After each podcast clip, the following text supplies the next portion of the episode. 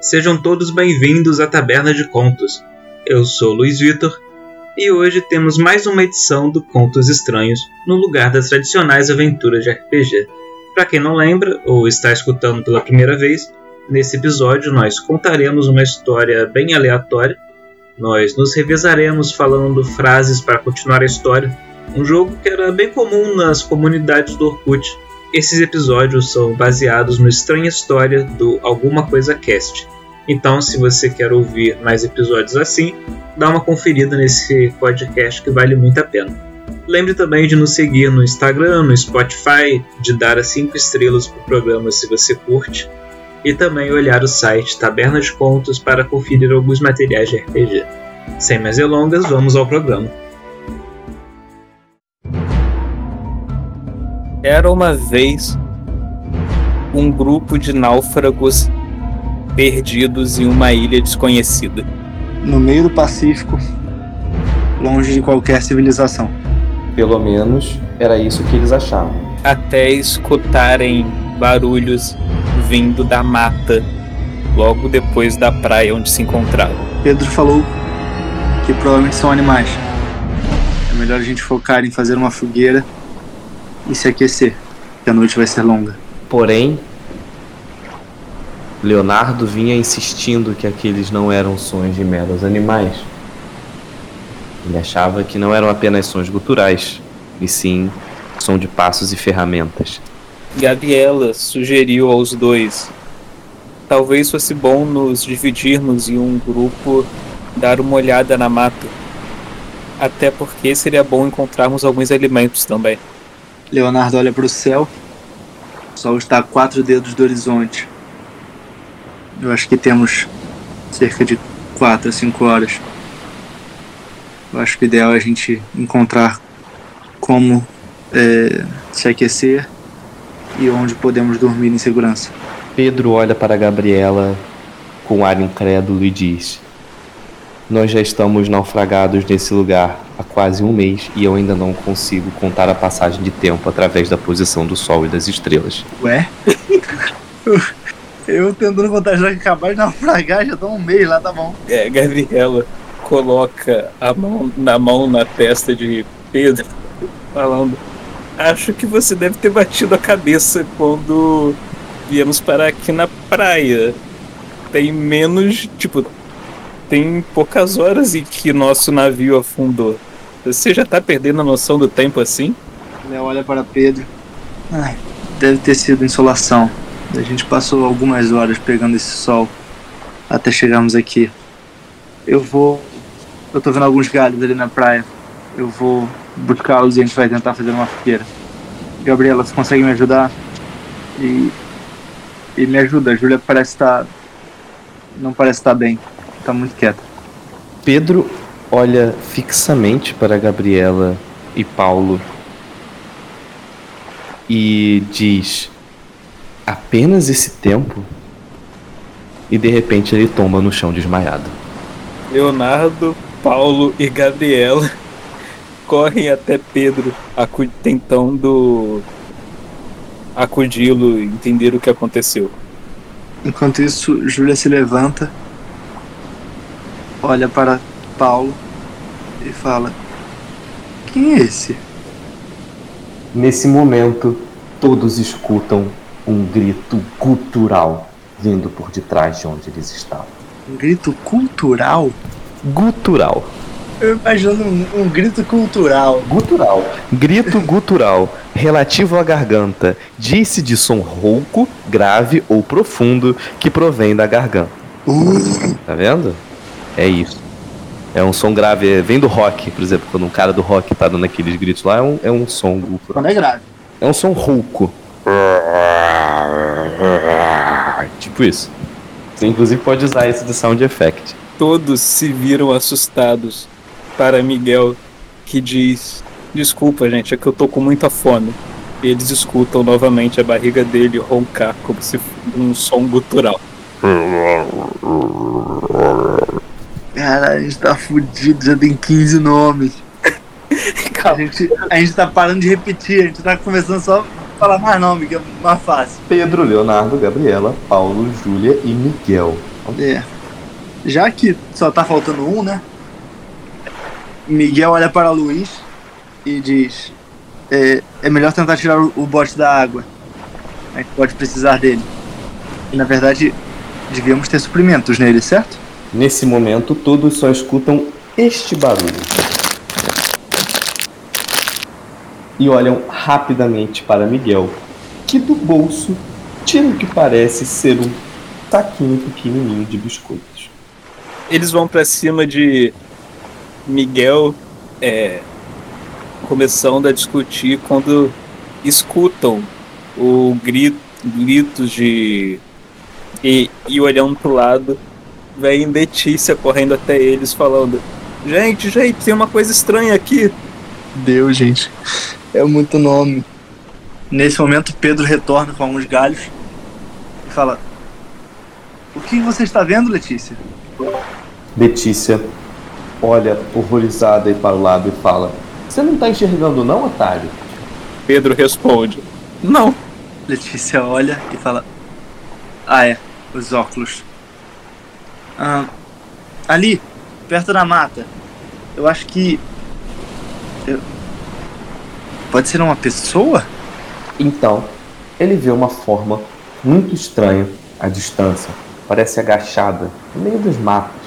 Uma figura meio humanoide. Mas está muito longe para conseguirmos ver o que é. Vamos ter que chegar mais perto. Todos ficam assustados, sem com medo de se aproximar da, da, da mata. E é Luiz quem toma a iniciativa e vai até lá ver o que era. Pedro fala: Luiz, não vá longe. Enquanto isso, sem nem dar atenção para a discussão, pega o pacote de biscoito e taca no meio da fogueira para ajudar a fazer o fogo.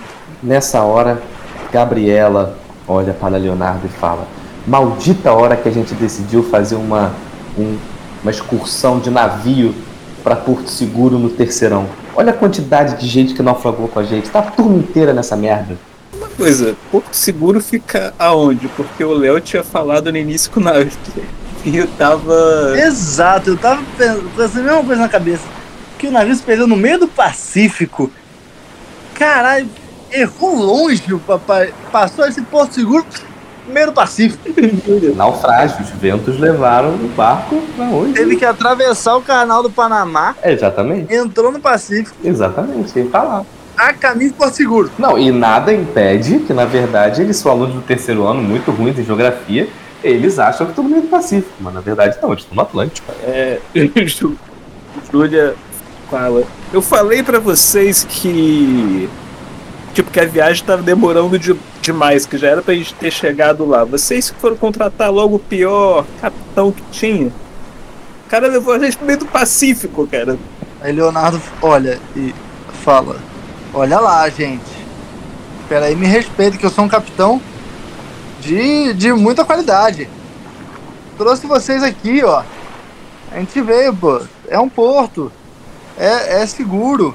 Além disso, não foi a gente que contratou o capitão. A gente tá no terceiro ano, cara. Foi o pai de vocês, esses sequelados que querem ficar economizando dinheiro pra tudo. Aí o que deu, ó. Barato saiu caro, pô. Então, eles escutam um grito de Luiz cortar o. cortar o ambiente. Um grito aterrorizado. E segundos depois, nada. O silêncio volta a imperar na praia.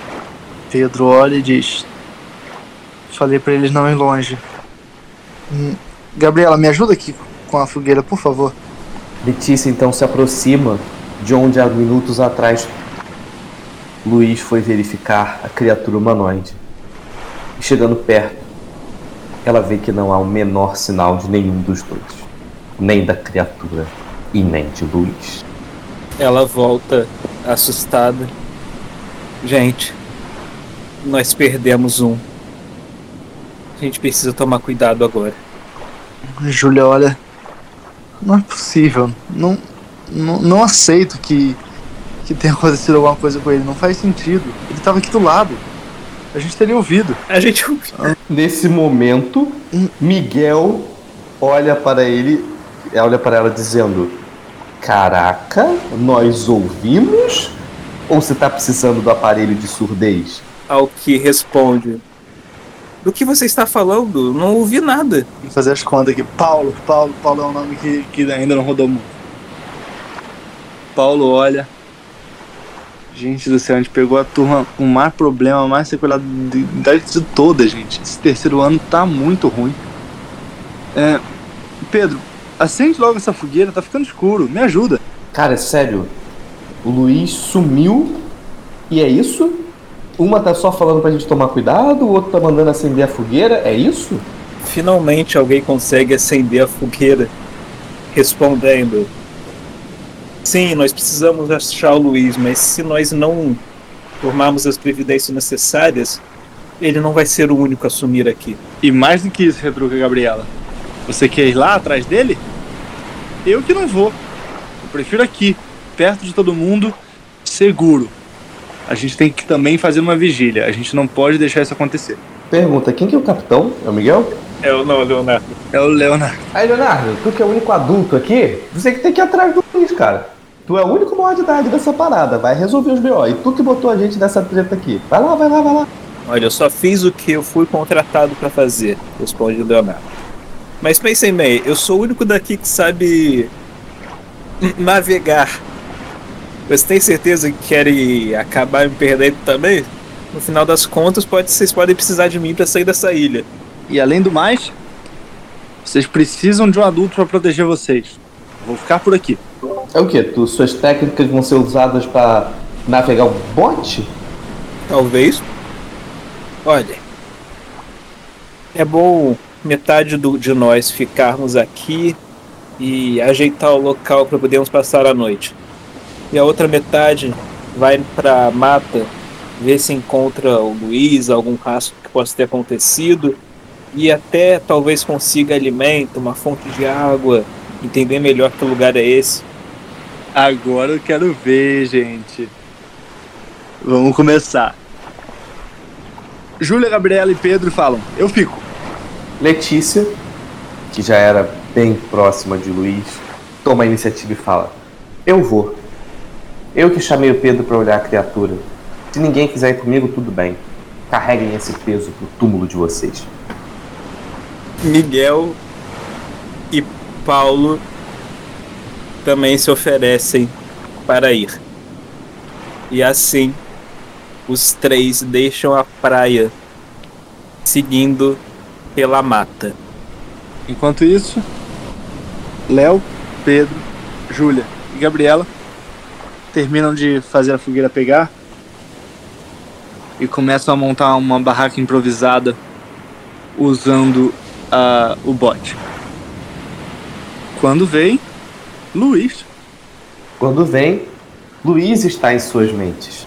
Eles não conseguem esquecer que, mesmo aqueles que não eram muito amigos do garoto, menino que passou os últimos anos, desde a quinta série do ensino fundamental com eles, acabaram de desaparecer logo depois deles, no que seria o ano de suas vidas, naufragaram no meio da possível festa de formatura. Letícia, Miguel e Paulo vão seguindo pela mata, eles vão andando e andando sem encontrarem nenhum rastro do Luiz. Os minutos vão passando e quando se dão conta, eles estão completamente perdidos. E para piorar,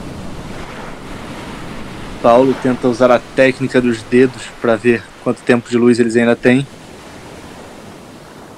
Parece que uma hora? Não é possível. Nesse momento, Miguel toma a frente e o resto do grupo apenas escutam ah! e um barulho de folhas se espalhando, como se fosse um tipo de chicote ou algo assim. Quando se dão conta, Miguel não está mais do lado deles. Letícia e Paulo se abraçam assustados, se perguntando o que foi isso, o que aconteceu, para onde ele foi. Não é possível, ele estava aqui agora. Eu acho que foi para lá. Vamos rápido. Paulo e Letícia correm disparada em direção a uma mata. Nesse mesmo momento, Letícia escuta novamente o mesmo barulho que parece de uma corda sendo esticada. E no momento seguinte, só escuta o barulho do grito abafado de Paulo. E quando se dá conta, ela está sozinha. Mas dessa vez ela conseguiu perceber a corda. Então, ela, então entendendo que provavelmente foi uma armadilha, ela olha pro alto das árvores, procurando Paulo. E encontra Luiz. De ponta cabeça. Com o pé amarrado. Será que ele está desmaiado? Aquilo ali é sangue?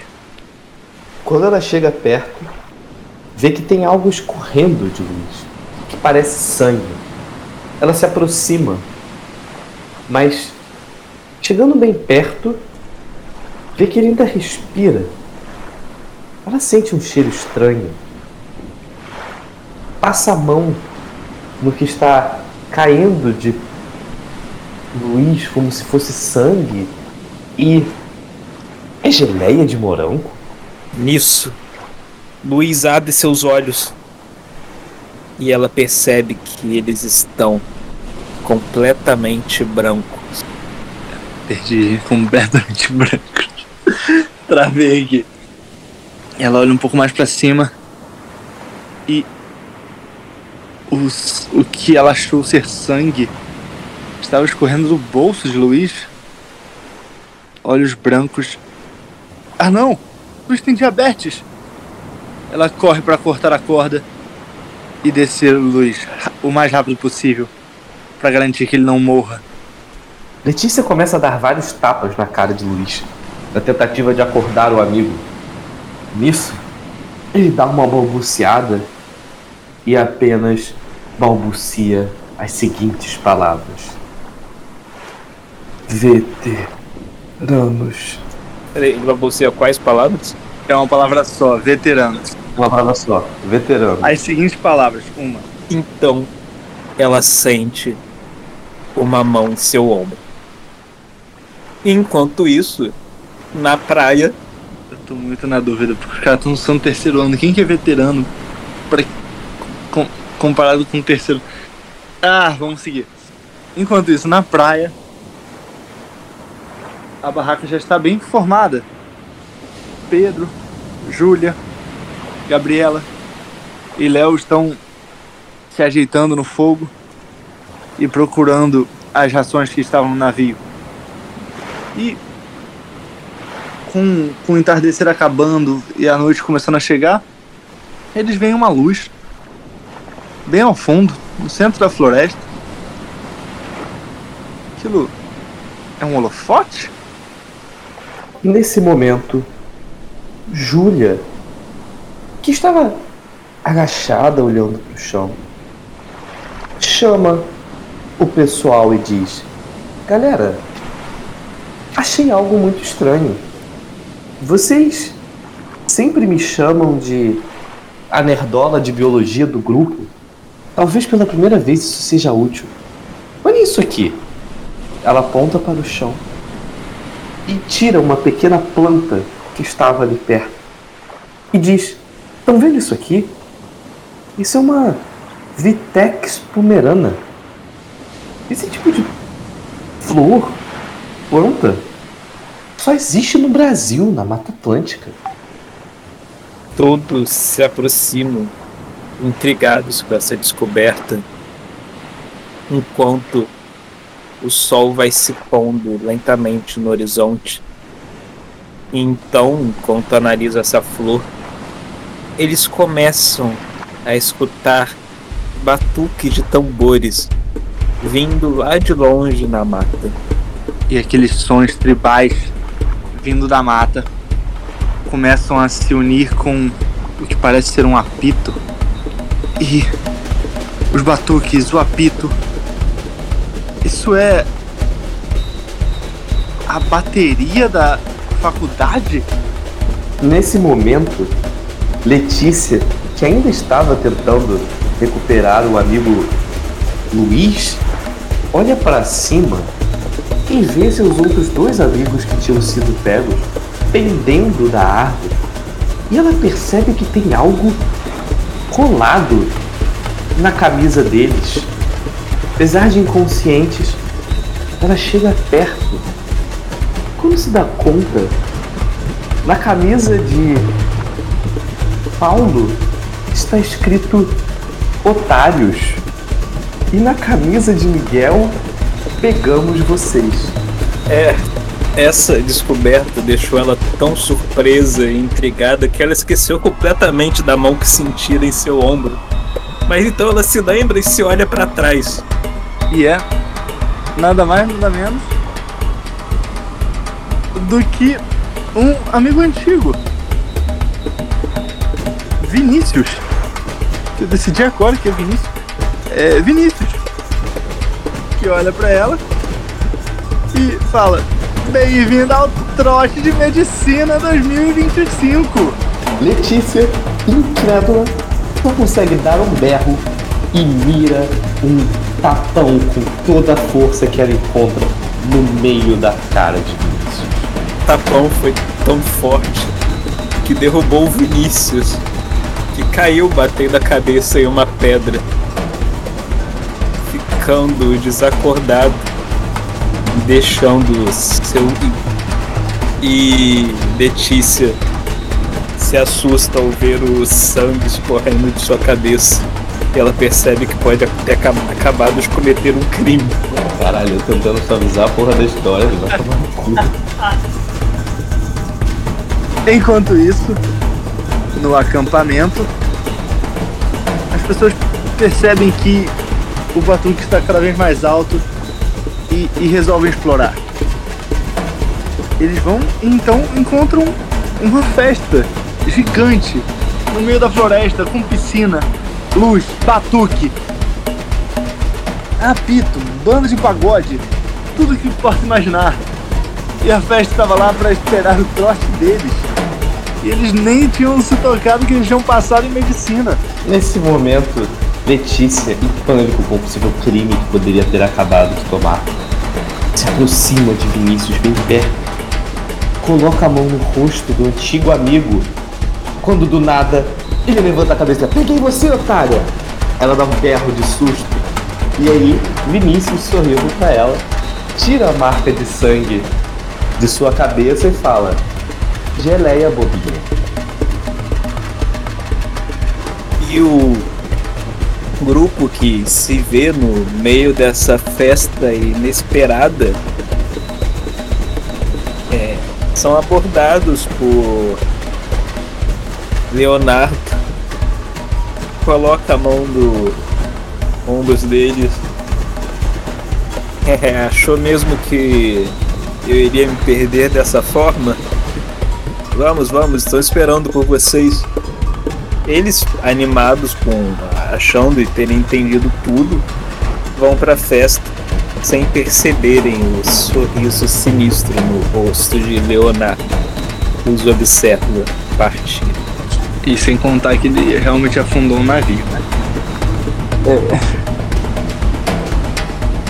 Enquanto isso, Letícia ri com Vinícius e eles vão pra festa.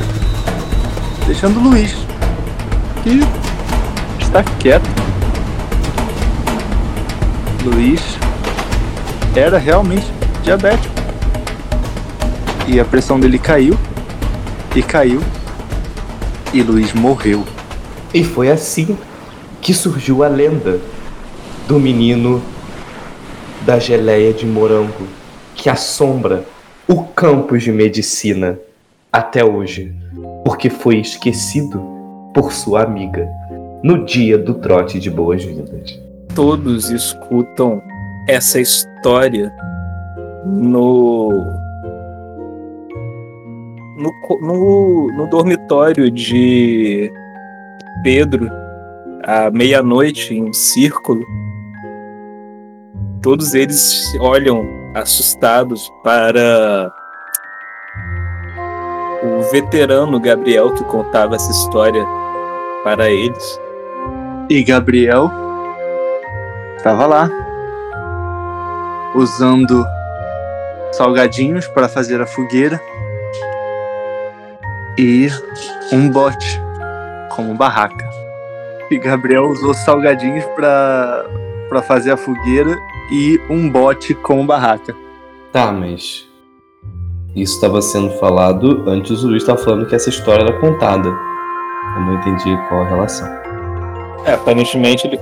Ela tá sendo contada, mas é, a ideia é que pelo menos é em- no mínimo baseado em fatos reais, que a barraca tá lá, o costume de usar o salgadinho tá lá, É, aparentemente eles. e talvez a gelé de morango, tan tan tan. Então, o que me pareceu é que de alguma forma eles levaram um bote pra dentro do quarto, E fizeram a fogueira também. salgadinho. E é assim que todo ano os novos alunos de medicina são recepcionados com esse mesmo trote. Todos simulam um naufrágio, passam por aventuras e armadilhas na floresta, para então curtir três dias de festa, em homenagem ao menino perdido. Mas quando todos estão para se estão para se levantando, se preparando para sair, Gabriel dá o último alerta a eles. Ah, e é por isso que vocês devem se lembrar de jamais trazer uma geleia de morango para cá. Ou não se sabe o que Luiz poderá fazer por vocês. Ah, e também. Não esqueça que estão fazendo medicina, gente. Vamos sempre carregar insulina com a gente pra evitar que nossos amigos morram de, de diabetes. E claro, vamos também sempre lembrar de nunca nos empolgar e esquecer pessoas inconscientes no meio da floresta. Talvez houvesse tempo ainda para Luiz se ele tivesse sido imediatamente levado até seus colegas de medicina na festa a apenas 100 metros de distância de onde ele estava caído. Festa essa que possuía duas ambulâncias e um posto de saúde integrado. E médicos. Fucking vários médicos. Então tomem cuidado, não vamos deixar a luz morrer. Valeu! E assim, uma nova fase da vida desse jovem se inicia. Essa história vai em homenagem a Luiz, o grande amigo diabético. E por hoje é só, pessoal. Ai, caralho. Cara, eu tenho certeza que não era esse o caminho que o Lu tava pensando pra história. Mas foi isso. um pouco. Eu, desde o início, eu pensei, eu falei, cara, isso tem que virar um grande trote. Desde o início eu queria direcionar isso pra um trote. Mas tava... não faz, não faz sentido pro seu terceiro ano, cara. Eu tive que dar um jeito de levar pra faculdade pra conseguir fazer.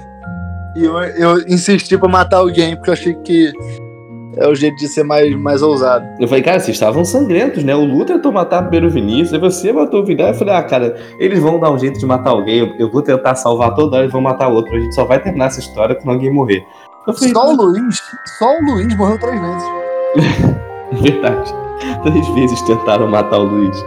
E eu salvando, eu salvando. Falei, ah, gente, eles querem matar o cara. Deixa. Por isso que eu terminei falando que ele tava morto, pra não ter como você des- desmentir. Legal fui eu no Google enquanto você estava na história, tipo, nome de planta só encontrada na América do Sul, no Brasil. aceitei. Eu achei que você tava inventando total, cara. Não, eu botei no Google. Nome. Desentável. Nome. Tá doido, tive que pesquisar. De cabeça eu não ia saber e também não quis inventar.